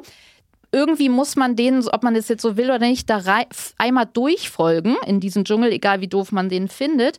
um irgendwie, oder vielleicht, man könnte sogar sagen, es ist jetzt bevormundend, aber so ist das nun mal so, dass ich denke, vielleicht ist es eben auch noch nicht das Ende, auch bei denen nicht, ja? Oder meinen die überhaupt, wenn du jetzt sagst, sie sagt ja, ich muss da den ganzen Tag sein, das scheiß Obst steht da, also das scheiß Obst wäre ja jetzt so für mich so eine auch so eine Metapher für ah, wir sind so glücklich hier und wir, also wir verschleiern. Wobei es auch keine aktuelle, das hätte ich aus so einem Feuilleton-Text bisschen alt, weil ja, ich auch. kommt so Latte fünf Macchiato, genau, alt, so, ah, ja, okay. geht nicht Ja, mehr. nur weil er bei Aber- uns abgeschafft worden ist. Nein, aber so, dass ich denke, so, es geht da ja viel und da geht es ja viel, glaube ich, auch in der intergenerationellen Diskussion drüber, über Präsenzkultur, über gesehen werden wollen, ja. Da kann man sagen, ja, so einen Anspruch hatten wir früher nicht oder sowas, aber den gibt es nun mal heute. Und ich meine nur, dass man nicht so schnell sagen sollte, faul will nicht mehr arbeiten, will ö, ö, ö, gar nicht mehr. Aber Nina, nein, nein, nein, ich möchte das einmal sagen, weil klar, das hilft jetzt dem Busfahrer nicht. Aber ich denke jetzt gerade an sie, die sagt, diese ganze Präsenzgeschichte. Es reicht ja manchmal zu sagen, hey, es gibt, wir haben verschiedene Teilzeitmodelle, wir haben Homeoffice-Möglichkeiten, so wie im, ich meine, Silicon Valley hat das doch auch gemacht, zu sagen, hier, ihr macht euren Urlaub, nehmt ihr selber. Hatte das zur Folge, dass sich alle immer nur Urlaub genommen haben? Nein. Also es geht ja manchmal um die Leine ein bisschen lockerer lassen und nee, es war umgekehrt. Das Silicon Valley hat dann Zwangsurlaub eingeführt, weil keiner von alleine mehr Urlaub nahm, weil die alle so arbeitsversessen waren. Da war das So, Problem. Aber ich meine, das, da siehst du ja den Move, zu sagen, man würde ja als Boomer sagen, na, wenn jetzt jeder seinen Urlaub, also da kommt ja keiner mehr. Hm, sie haben aber trotzdem abgeliefert. Und ich glaube, in Jobs, das kannst du beim Busfahrer nicht machen, aber in Jobs, wo es gerade so, also wenn du die Leute ins Homeoffice schickst, liefern die dann wirklich gar nichts mehr ab? Also wenn du jetzt sagst, es geht um Produktivität, es geht zum Beispiel darum, dass wir eine Zeitung machen oder einen Podcast machen. Wir haben unseren Podcast ausschließlich, wir haben angefangen im Lockdown, wir haben den ausschließlich virtuell gemacht bis hierher mit Ausnahmen der Festivalfolgen. Also wir waren nirgendwo präsent, acht Stunden, jetzt rein auf den Podcast bezogen. Aber trotzdem haben wir doch den, ich spreche jetzt so esoterischer, wir haben die Energie, die wir pro Tag hatten oder die wir an diesem Tag an Arbeitsenergie und an guten Ideen hatten, ohne Stechuhr und Boomer-Präsenzkultur, haben wir ja abgezapft, abgeerntet an uns. Und darauf natürlich ist da viel Vertrauen dabei, dass wir sagen, wir sind, man kann mit uns auf uns zählen, man kann damit rechnen, dass wir es abgeben. Wann du es abgibst, ob du es nachts gemacht hast, ist uns egal. So. Und das ist ja Teil davon, was die einfach teilweise meinen und die meinen nicht dieses Absitzen von Zeit. Also ich glaube, es gibt, Ja, aber ich höre jetzt da- gleich auf zu da- monologisieren, aber ich glaube, das Darf Wort ich da dann Lebens, ganz kurz, also ich muss, ich muss auch Lebenszeit, ähm, einmal gleich noch, ja. ich muss zwei Sachen machen. Ich muss Ijoma einfach seinen, den zentralen Widerspruch in seinem Denken nochmal gleich vorhalten. Erinner- Erinnert mich dran. Aber ich will einfach das ganz kurz aufgreifen, um über die Vier-Tage-Woche zu reden. Weil was du jetzt sagst, führt mich genau zu meinem Ärger über die Diskussion über die Vier-Tage-Woche. Und da bin ich, glaube ich, dann wieder stellenweise sehr nah bei Ijoma. Weil das ist sozusagen so, so eine Gefühls-, linksliberale Twitter-Gefühlsdiskussion, die nicht nur natürlich auf Twitter stattfindet, aber die sozusagen auch ohne Begriffe und richtige Theorie auskommt und so vom Gefühl her sich irgendwie einigt, ja, vier Tage Woche, das fühlt sich irgendwie gut an im Bauch, obwohl völlig unklar ist, was damit eigentlich gemeint ist. Und das kommt, passt jetzt genau zu dem, was du gesagt hast. Ich frage, was ist eigentlich die vier Tage Woche, über die alle diskutieren? So, Manche Arbeitgeber sagen, ja, vier Tage Woche machen wir gerne. Vier Tage Woche heißt, die Leute arbeiten die gleiche Stundenanzahl pro Woche, nur an einem Tag sind manche halt zu Hause, aber das arbeiten sie dann in mehr Stunden in den anderen Tagen. Offensichtlich meinst du das nicht. So, das wollen oder das will, will auch diese Frau, die geweint hat, will das ja nicht. Ja, das ist ja äh, eigentlich eine Mogelpackung. Dann kommt der nächste und sagt irgendwie, ja, ähm, vier Tage. Halt ganz kurz, Ja. manche wollen das schon. Manche das wollen man das nämlich schon. einfach Flexibilisierung. Flexi okay, das ist Genau. eine Flexibilisierung. Okay, aber ich Freitag, glaube, sie Freitag frei und wenn man sagt, hey, statt die ganze Zeit mein Gesicht hier zu zeigen in bestimmten Räumen, so ähm, schaffe ich die, Ar also realistisch gesehen hänge ich eh die Hälfte in der Raucherpause ab oder an der Kaffeemaschine. Okay, aber das ist der nächste- eine Nina, das ist der nächste Punkt. Intensivierung Genau. gewissermaßen. Äh, Was ich jetzt meinte, war einfach nur äh, bei einem Job, wo das klar ist, wie beim Busfahrer, der fährt halt mehr Stunden an den anderen Tagen. Jetzt kommt das nächste. Dann sagen die Leute, nee, nee, folgendes. Freitags arbeiten wir nicht in unserem Wissensjob hier, in unserer Wissensmanufaktur und pro Woche war unser Output 100 Dossiers oder was auch immer wir in unserem White-Collar-Wissensarbeit produzieren, 100 Dossiers. Wir arbeiten freitags jetzt nicht mehr, aber wir schaffen trotzdem weiterhin den gleichen Output von 100 Punkten oder was auch immer wir da jetzt als Wert annehmen. Das wird dann vorgetragen, aber das führt ja dazu, dass Arbeit verdichtet wird. Das heißt ja, freitags arbeiten die Leute nicht mehr, aber sie arbeiten einfach mehr an den anderen Tagen, weil sie ja das Gleiche produzieren müssen. Und das ist oft auch die rhetorische Strategie von Gewerkschaften, die ja in Deutschland immer so auch die, auf die Arbeitgeber so zugehen und sagen, ja, wir produzieren doch am Ende das Gleiche, wir eliminieren so ein paar Gequatsche auf dem Flur und so. Und das verstehe ich gar nicht, wieso sich Gewerkschaften auf sowas einlassen, weil ich habe doch keine Gewerkschaft dafür, dass sie meine Arbeit verdichtet, ja. Das Problem ist auch, in dieser Situation passiert gar nicht das, und darüber haben wir noch gar nicht geredet, wir waren kurz davor, als wir über das System gesprochen haben, passiert gar nicht das, was ich ja eigentlich von Gewerkschaften und von starken Arbeitern erwarte, nämlich dass sie einen Teil des Mehrwerts, den der Arbeitgeber geklaut hat, um es marxistisch zu sagen, sich wieder zurückholen. Das passiert natürlich nicht, wenn ich weiterhin 100 produziere, nur in weniger Zeit dann habe ich gar keinen gar keine andere Aushandlung mit dem Arbeitgeber. Also da getroffen. will ich kurz, wenn darf ich nur ganz kurz sagen. Ja. Und das Linke sich an diesen Sachen festhalten, die eigentlich gar nichts Linkes haben, das verstehe ich gar nicht. Da bin ich deiner Meinung und deswegen möchte ich auch, damit man mich nicht missversteht, sagen, für die Streiks, die wir jetzt sehen, habe ich allergrößtes Verständnis, aber vor allem als ein Arbeitskampf um die Kaufkraftverluste durch Inflation der letzten drei Jahre zurückzuholen. Wir hatten massive Inflation, bis 8 Prozent, glaube ich, im Jahr 22, 21 4 Prozent, 23 waren es 5 bis 6 Prozent. Das sind ja, die Leute reden viel zu wenig darüber. Das ist ja richtig, die Leute werden ärmer dadurch. Die haben weniger Netto vom Brutto. Die können sich danach weniger Gurken und Paprika kaufen und weniger Urlaub leisten. Und dass man das durch den Arbeitskampf zurückholt, das leuchtet mir völlig ein. Also Gut, ich, da können wir uns ich, ja darauf schon mal Ich würde sagen, bei der Vier-Tage-Woche ist es tatsächlich, du sagst ja, warum halten, das fühlt sich irgendwie gut an im Bauch und das genau, also das kann man ja tatsächlich auch festhalten. Also für manche ist es knallhart besser, wenn sie einen freien Freitag haben, weil sie sich dann irgendwie besser um ihre Kinder kümmern können. Also dass es überhaupt ein Modell gibt. Darum geht es ja eher darum, dass, dass es sich irgendwie manifestiert durch, verstehst du so? Es ist schon, man kann sagen, fühlt sich nur gut an, aber ich glaube, was man so hat, ist ja so ein, ja, so ein komisches Durcheinander aus irgendwie, okay, manche sind für immer im Homeoffice, manche irgendwie beschimpfen sich, dass sie nicht mehr wollen. Andere sagen, wie die, wie die TikTokerin so, hä, so, also so, das ist doch so ein Modell, mit dem kann ich gar nicht mehr. Und es ist alles so komplett durcheinander. Durcheinander ist es auf jeden Fall. Genau. Darf ich, darf ich noch ganz kurz das zu, auch zu Ijoma, weil ich muss diesen zentralen Widerspruch noch, aber sonst kann ich nicht aus der Folge rausgehen. Weil Ijoma, du tust dann immer so, als wärst du einfach der kühle, ähm, ja, wie soll man sagen, Marginalist. Ja, Ja. So, so nennt man es doch. Also du, du denkst sozusagen in, nur in Nutzen und Angebot und Nachfrage und das bestimmt die Preise und auch was Arbeit wert ist, ja. Und deswegen ist das so und so und so und die Frau braucht gar nicht rumzuweinen, ja. Das sind einfach die, die, die kühlen, ausgerechneten Zahlen, ja, in meiner neoklassischen VWL-Welt. Nee, in meiner österreichischen, Öst- in meinetwegen. meiner österreichischen VWL, Aber die ist ganz Wirklichkeit, anderes. die Wirklichkeit widerspricht dir doch genau da drin.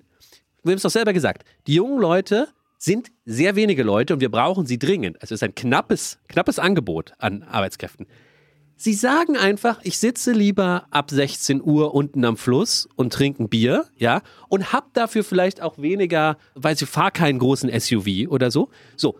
Sie ma also genau in deiner Logik. Absolut, nein. Ja, und was machst Aber du da musst dann? du doch nicht weinen. Nein, nein, nein, nein, nein, Dann nein. die Du wirst dann moralisch. sagen, Nein, du wirst dann moralisch. Weil deine Logik nicht mehr dazu passt, wirst du moralisch und sagst dann plötzlich nicht mehr, nee, das habe ich hier kühl ausgerechnet, das sind halt die Preise, die für Arbeit gelten. Dann sagst du plötzlich, nee, nee, es gibt eine sittliche Pflicht zu arbeiten. Dann wechselst du plötzlich den Diskurs und sagst, nee, nee, nee, nee, nee, sorry, das hat gar nichts mit Preisen zu tun. Das ist irgendwie Ja. von Gott gewollt, dass ihr arbeitet. Sehr gut, und das bist Lars, ja nicht guter nur du, Punkt. so argumentieren ja die Vielleicht, ganzen vielleicht können wir einmal, Arbeitgeber. Während übrigens draußen gerade irgendwelche Proteste hier in der Hamburger Innenstadt toben, also wenn ihr es hört, ähm, sind irgendwelche, sind das Bauern oder? Nein, das sind die Verdi-Mitglieder, die gerade den ÖPNV hier bestellen. Nein, ich Wie bin absolut der Meinung, jetzt nein, nein, ich bin absolut Folge? der Meinung, dass Dana Rosa nicht flennen soll, sondern sagen soll, wenn sie nicht so viel arbeiten will, dann soll sie das nicht tun und vielleicht kriegt sie dann irgendwo anders einen Job für 25.000.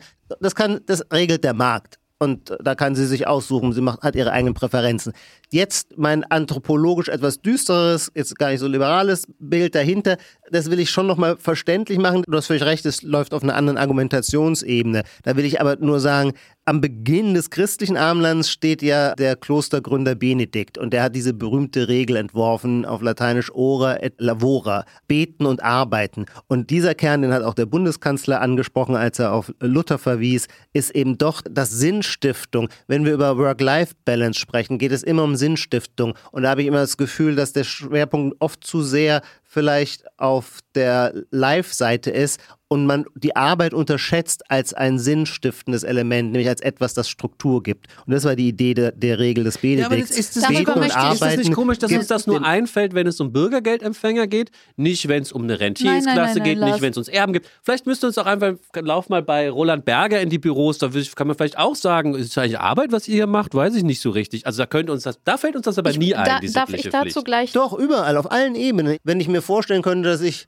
es mir leisten könnte, nicht mehr zu arbeiten, würde ich mich vermutlich trotzdem dagegen entscheiden, weil ich Angst hätte, dass mein Leben sonst konturlos können wir wird. Bitte, da, können wir da einhaken, weil das finde ich an dem ganzen Thema so interessant. Jenseits von dem Kuddelmuddel, sage ich jetzt mal, was auch so, auch, oder das, was ich meinte mit der Gegenbewegung, ja, zu sagen, wir, also da zu sagen, der Sinn, jetzt hat es ja eher so was Technisches, äh, auch bei, bei der Dana Rosa, zu sagen, so, ich suche da gar keinen Sinn mehr drin, sondern für mich ist das so, ja, mit der Stechuhr, es ist ja jetzt die Stechuhr, ist ja so, so das sehen wir ja auch in den Chatpro Arbeitschatprogrammen, da steht dann so, mein Tag ist die bis fr, irgendwie immer bis 15 Uhr. Also, dass die Leute gleich wissen, hier ist meine Stechuhr und danach braucht ihr mich gar nicht mehr zu fragen. Das hat ja sowas sehr, da geht es ja nicht um Work-Life-Balance oder ich glaube, man sagt jetzt auch so Harmony oder sowas, sondern es ist einfach so ein sehr balkenartiges Wusch, Tür zu. Da mache ich die Tür zu und dann bin ich nicht mehr da. Und ich finde es so interessant, was du ja auch gerade angedeutet hast, wenn man sich nochmal fragt, was ist denn Arbeit oder was sind Kollegen? Ja, wir haben ja, ähm, haben ja auch überlegt, zu, jetzt nochmal auf das Paradoxe, das Glück der Arbeit. Macht uns Arbeit wirklich unglücklich? Weil das ist so ein Topos oder eine Erzählweise, die irgendwie bei rausgekommen ist. Das fing an mit diesem 90er Jahre Work-Life-Balance und auch, das haben wir ja auch in anderen Bereichen der Gegenwart, zu sagen, das ist toxisch, die anderen sind toxisch. Also man muss sich gegen etwas abschotten. Und Arbeit ist da irgendwie reingerutscht, zu sagen, das macht unglücklich, das stört mich in meinem am Fluss sitzen. In, ich könnte in der Zeit, also da trifft es auch wieder, glaube ich, dieses Langlebigkeitsthema mit dem Eisbaden. Wir haben ein sehr starkes Gefühl dafür, dass unsere Lebenszeit begrenzt ist.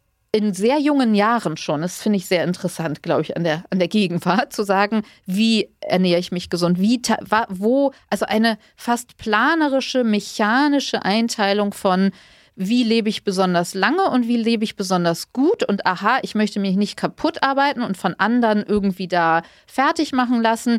Ich mache was ich suche mein Leben oder auch diese ganzen Texte, Bücher, die sagen, wir haben so und so viele Leute auf dem Sterbebett oder Palliativschwestern gefragt. Und die sagen was, dann immer. Und die sagen immer. Oder keiner sagt, ich, ich hätte ich mehr hätte Zeit im mehr Büro. Gearbeitet, ich hätte mehr genau, Zeit im Büro. Sondern Familie, Beziehungen. Yoga, egal was. Ja, wobei Nein. ich mich da manchmal wie Ijoma so ein bisschen moralisch überrumpelt fühle, weil wenn ich am Sterbebett liege, antworte ich ja auch erwünschte Sachen. Also äh, äh das sehen wir dann.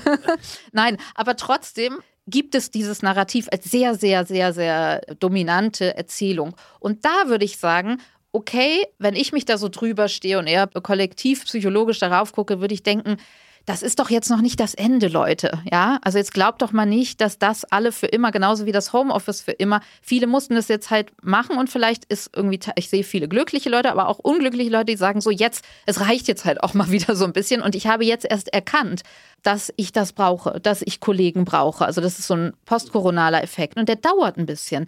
Vielleicht sagt Dana Rosa irgendwann, ich merke, nur am Fluss sitzen bringt mir auch nicht mehr. Also da kann man natürlich jetzt so boomermäßig sagen, so viel Zeit haben wir nicht, das soll die jetzt mal jetzt schon wissen, so. Aber vielleicht gibt es so eine neue Erfahrungsschleife, die man erstmal drehen muss. Und da würde ich schon sagen, wir sind ja ich habe mal einen Text für Zeit Online übers Nichtstun und wie schwierig das ist geschrieben. Und da habe ich, da ist mir das so aufgefallen, dass das, was wir unter Arbeit, unter Arbeitsstress, ja, also Arbeit, die stresst, die irgendwie krakenartig, die mir so ein Dauerabarbeitungsgefühl gibt, dass das gar nicht mehr für viele nicht mehr in der Arbeit stattfindet, sondern in allem anderen außer Arbeit. Also Kindererziehen ist eine reine, wenn man sich Instagram anguckt, eine reine Riesenarbeit. Sozialleben strukturieren und irgendwie hegen und pflegen ist eine Riesenarbeit geworden.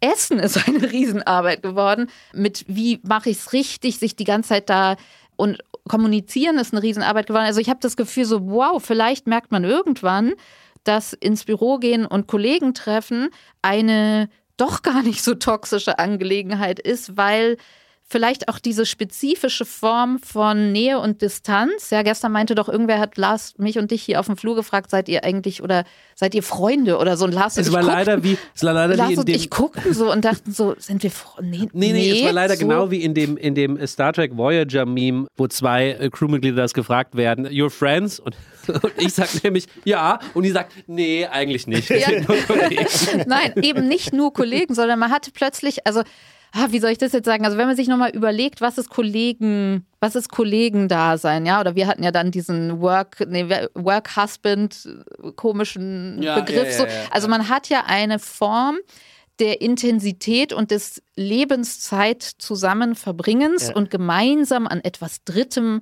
arbeiten, was eine spezifische, wie sagt man, Nähe kreiert, die aber in anderen Lebensbereichen eben gar nicht existiert.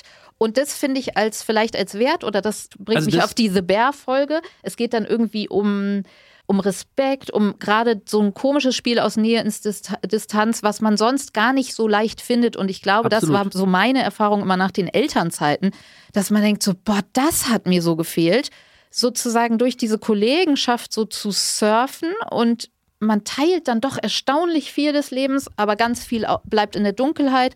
Und diese Form des Zusammen an etwas Energie, die man pro Tag hat, jetzt sage ich wieder so esoterisches Zeug, so, die man pro Tag hat und man wirft die in einen gemeinsamen Topf.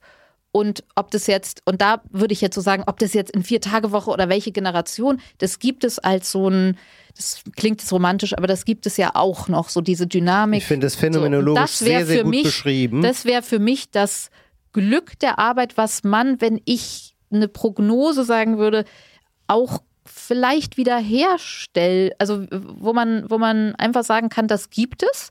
Und das finden viele Leute, vermissen das. Und es wird sich, es ist vielleicht ein bisschen begraben worden jetzt unter den ganzen Da- Darf ich das nur schnell, schnell ergänzen? Dämonisierung Um, um von eine Arbeit Begrifflichkeit. Ich weiß, Ijoma, du wolltest auch was sagen. Ich will nur eine Begrifflichkeit ergänzen, weil es gibt von dem Philosophen Harry Frankfurt ein recht berühmtes Buch, wo er über Liebe schreibt und, und er sagt, was das Tolle an Liebe ist, sie schafft Gründe. Das ist seine Formulierung. Und dann hat Thomas Wajek, ein deutscher Publizist, mal ein Buch über Arbeit geschrieben, wo er Arbeit verteidigt hat, analog mit diesem Frankfurt-Argument. Er sagt, was an Arbeit toll ist, ist, sie schafft Gründe. Sie schafft Gründe, dass ich sozusagen morgen aufstehe, morgens aufstehe und irgendwo hingehe und das ist was, was wir, wir im Leben brauchen. Und das hat natürlich ganz, ganz, oder vor allem mit Kollegen zu tun, denen man sich verpflichtet fühlt. Und das, das ist auf jeden Fall ein, Oder ein mit guter einem Aspekt. Titel, ne? Das hatten wir ja auch in der The Bear-Folge. Es ist ein Unterschied, ob du ein Kind übers Vorschüler sein, so dann setzt, kriegst du den Rucksack, du heißt Vorschüler und du gehst dahin und triffst andere Vorschüler und deine Vorschullehrerin und dann bist du in einer anderen Rolle, dann hast du einen anderen Sinn deines Tages so. Und ich glaube, diesen Effekt, jetzt sind wir wieder, können wir bei diesem Palliativ-Thema nochmal sein, wenn man sagt, äh, am Ende sagen sie alle, sie hätten was würden Sie sagen, wenn Sie gar nicht arbeiten würden? würden Sie vielleicht oder kann man sagen, naja, was machen, was machen Leute, die eine schlimme Diagnose kriegen? Man kann sagen, ja, ganz viele oder deren Partner eine schlimme, irgendwie einen Schicksalsschlag. Na, viele gehen einfach ins Büro und man Ja, kann ja. das pathologisieren und sagen, ja, ihr geht, ihr macht euren Alltag so wie immer, ihr Um seid da irgendwie Normalität gefangen. Struktur zu, zu, So, ge- zu aber viele gehen ja. dahin, um einfach nicht wahnsinnig zu werden. Oder viele gehen dahin und sagen, naja, ich mache bis zum Ende, möchte ich hier an der Normalität in Anführungsstrichen teilnehmen. Und das wäre ja zum Beispiel das Glück der Arbeit in Anführungsstrichen.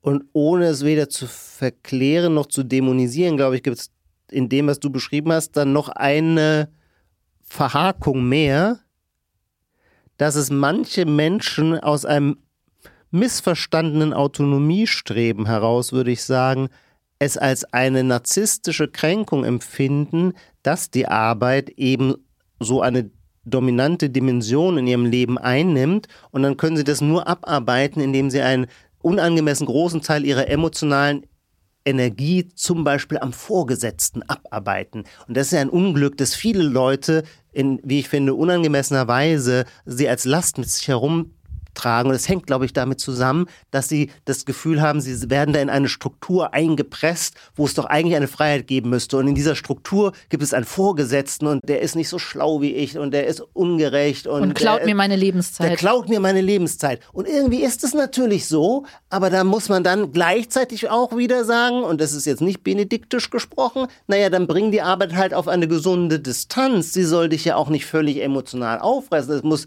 gewissermaßen auch jenseits der Arbeit natürlich äh, Struktur und Sinnstiftung geben. Und bevor man sich über den Chef zu sehr aufregt, ist es vielleicht besser, ihn geschickt zu ignorieren. Aber Gut, das ist vielleicht, also ich rege mich zwar nicht über unseren Chef auf, aber das ist vielleicht ein spezifisches Problem unserer Jobs, oder? Also da, um jetzt wieder diesen populistischen Vergleich zu machen, da hat es der Busfahrer vielleicht leichter, das zu trennen, während nun meine Identität sehr natürlich an meine Kinder gekoppelt ist, an meine Familie, aber auch sehr an daran, dass ich schreibe und irgendwie Texte schreibe. Und das ist jetzt nun mal gleichzeitig mein Beruf. Und in dem Moment, wo der Chef dann sagt, das ist aber schlecht oder das machen, damit machen wir nicht auf und das drucken wir nicht, ist ja nun ein Teil von mir dann un, unweigerlich mitgetroffen, ja. So, Ich würde, äh, ich würde da eher dann pragmatisch oder vielleicht irgendwie ist das schon wieder zu, zu gegenwärtig sagen, naja, es gibt halt Leute, finde ich, offenkundig, die besser funktionieren als Selbstständige. Es gibt Leute, die Ja, besser ja, als absolut. Führungskräfte. Das Thema es gibt, gar nicht. Es Ja, gibt Leute,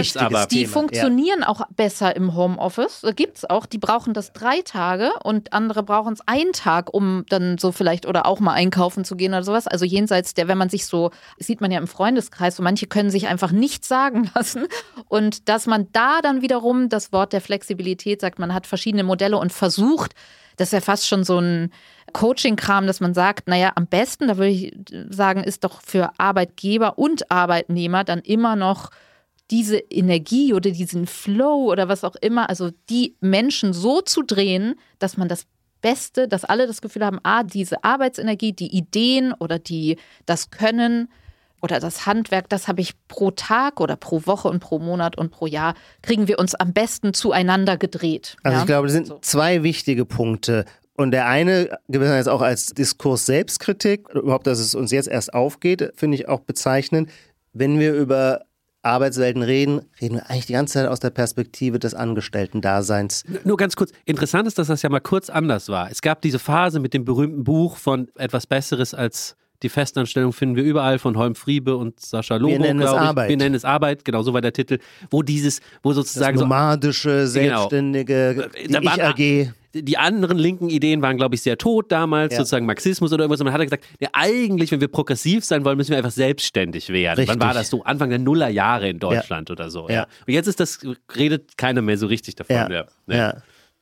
Dabei würde ich sagen, viele der psychischen Stressmomente, die aus der Abhängigkeit zum Beispiel einer Arbeitshierarchie erwachsen, der kann man ja entgehen, indem man sagt, dann bin ich halt mein eigener Chef. Damit lastet aber natürlich auch eine andere Dann Verantwortung auf nervt den man eigenen. sich halt selber. Dann nervt man sich selber oder muss sich selber ein bestimmtes Erwartungsmanagement abverlangen. Das ist auch wieder ein Trade-off, aber da ist man ja frei in der Wahl. Es hat natürlich damit zu tun, dass die Realität dann ganz anders aussah, als ich das. War das Buch von Holm Friebe und Sascha Lobo, ich hoffe, ich sage das jetzt richtig, vorgestellt haben, weil wer war, wurde dann in Wirklichkeit selbstständig? Na, irgendwelche ähm, Reinigungskräfte wurden in Sub-Sub-Sub-Unternehmen ausgelagert und am Ende hat man um irgendwelche Steuergelder Stimmt, zu ja. hinterziehen gesagt, aber der ist jetzt eigentlich selbstständig oder eben der Uber-Fahrer, wo dann bis heute juristisch diskutiert wird, ist eigentlich wirklich ein Selbstständiger, ja. Also es war dann ja nur noch so eine Selbstständigkeit war ja eben nicht mehr dieses Versprechen, sondern nur noch ein Budgetierungs- und Steuervermeidungstrick. Ja, wobei so. ich glaube, dass die, wir da auch öffentlich ein bisschen, also ich höre bestimmt von äh, Leuten mit Interesse, es mag schon sein, dass aber die sogenannte Gig-Ökonomie auch auf wahnsinnig viel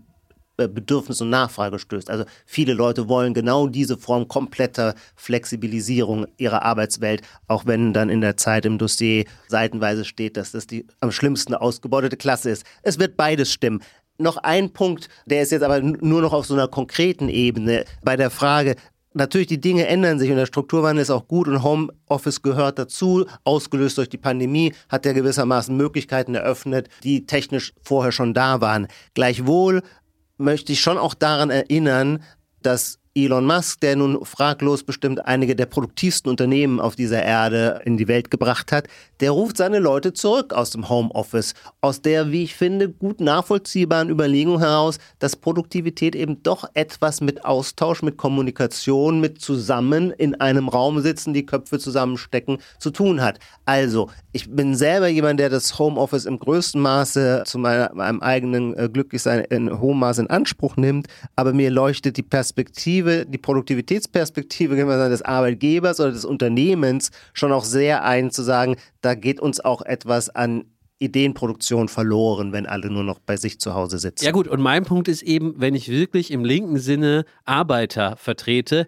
interessiert mich sozusagen die Produktivität des Unternehmers in zweiter Reihe. Ich will ja sozusagen die Ansprüche des Arbeiters durchsetzen. Ja, aber die Ansprüche des Arbeiters sind im marxistischen Sinne höhere Löhne und die können ja nur kommen, wenn mehr erwirtschaftet wird und Nee, mehr nee. erwirtschaftet wird Nee, nur nee, mehr. Produktivität. Nein, nein, nein, wenn der Teil, den der Kapitalist einbehält, kleiner wird oder man ihn gar abschafft und der Teil ist null. Und das geht alles an die Arbeiter. Marxistische Lehre mit Lars und Ijoma machen wir nächst vielleicht auch noch mal in einer Folge. Wir haben jedenfalls die Köpfe zusammengesteckt heute, mal ganz ja untypischerweise und da kann man ja immerhin sagen, hat funktioniert, oder? Nach die, die, Hat die sich nicht nach Arbeit angefühlt. Aber wir waren doch eher Kollegen als Freunde hier, oder? muss die Hörerschaft vielleicht uns ein Feedback geben. Zu unserem Podcast gehört am Ende eine Prognosefrage und die hat nichts, nee, nee, ich glaube nichts mit diesem Thema zu tun, außer dass draußen jetzt gestreikt wird und es schon darum um Störung geht. Und zwar möchte ich euch fragen, diesmal euch beide heute, die KlimaaktivistInnen der letzten Generation wollen sich ja nun nicht mehr auf die Straße kleben.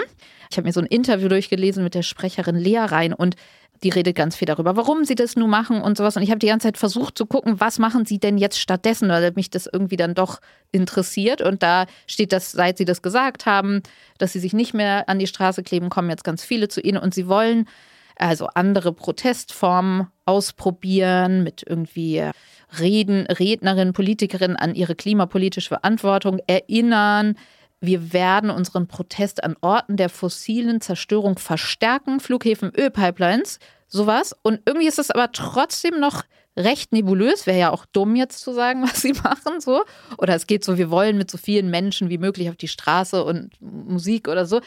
Was würdet ihr denn sagen? Weil jetzt irgendwie, wenn so eine Bewegung doch mit so einer sehr spezifischen Form einmal gestartet ist, irgendwie denkt man ja so, ja, klingt das jetzt so ein bisschen nach so Wald- und Wiesen-Protest? Würdet ihr sagen, das wird jetzt wirklich so, ja, weiß ich nicht, so herkömmlicher Was- was Protest? Also werden die nochmal so ein, so, ein- so ein Signature. So ein äh, Signature-Move erfinden. Ja, und wenn ja, welcher? Wenn ja, welcher? Na, ich glaube, auch bei Protestbewegungen geht es auch natürlich immer in erster Linie um Sinnstiftung. Und das heißt, die haben jetzt die Erfahrung gemacht, dass es völlig kontraproduktiv war, sich auf die Straße zu kleben, weil die Stimmung sich total gegen sie gewendet hat und für das Klima nichts gewonnen war. Das löst sich aber nicht einfach dadurch, dass man jetzt der Öffentlichkeit verteilt. genehmere äh, Protestform wählt, denn wer dort aktiv ist, will schon auch unter Beweis stellen, dass er bereit ist, eine Grenze zu überschreiten, als Korrespondenz zu der Grenze, die die böse Industriegesellschaft mit ihren CO2-Emissionen überschritten hat. Also der Gesetzbruch, der Skandal, der muss damit die eigene Tat sinnfällig wird, muss schon, darf nicht komplett aufgegeben werden. Also werden die vermutlich diesen Sweet Spot, wie man heute so schön sagt, suchen, wo noch erkennbar es ein Verstoß von Recht und Ordnung ist, aber doch die Sympathie der beobachtenden Öffentlichkeit nicht in diesem verheerenden Maße. Ich bin jetzt mal so, ein, äh, so eine, so eine äh, Talkshow-Frau und sag, was heißt das konkret? Ich weiß nicht, Klauen im Supermarkt. super. Clown im Super. Nee, das gab es bei, der, bei den Antideutschen auch früher schon immer, oder? Lars, Ich, sag, ich sag, ja, warum nicht auf die klauen was im Supermarkt? Das scheint doch die. aber was die, hat das mit Klima zu tun? Ja, was hat es mit Klima zu tun, sich auf die? Straße Wurst zu setzen und, und Autos zu blockieren? Okay. Ich suche nur irgendwas, was die Joma richtig gesagt hat, was klarerweise ein Gesetzesverstoß ist, aber wo wir jetzt nicht sagen, ja, das ist so schlimm, die gehören jetzt geteert und gefedert. Okay. Also warum nicht klauen im Supermarkt? hat, hat genauso viel oder wenig mit Klima zu tun, als sich in Berlin auf die Straße zu setzen an der Kreuzung. Okay, darauf würde ich jetzt nicht so viel Geld wetten, aber wir werden sehen, wir werden das beobachten. Jetzt dachte ich eben beim Zuhören, warum haben wir nie Sweet Spot und Pain Point? Sowas sind, warum haben wir das eigentlich nie beim Gegenwartstag Pain? Point hatten wir. Hatten wir, gemacht, okay. ja, ja. Ja. Gut, Sweet Spot. Also ist ein sweeter Spot hier gerade. Wir könnten ewig weiterreden, tun wir aber nicht. Wir reden bald weiter und dann wieder zu zweit. Und es war sehr schön mit euch hier in diesem Studio zu sitzen. Das war auch sehr schön mit euch. Danke. Bis bald. Bis bald. Titel aller Bücher, Artikel, Filme, Songs oder Serien aus dem Podcast finden Sie in der Podcast-Beschreibung. Bei Anregungen, Kritik und Lob schreiben Sie uns gerne an gegenwart.zeit.de.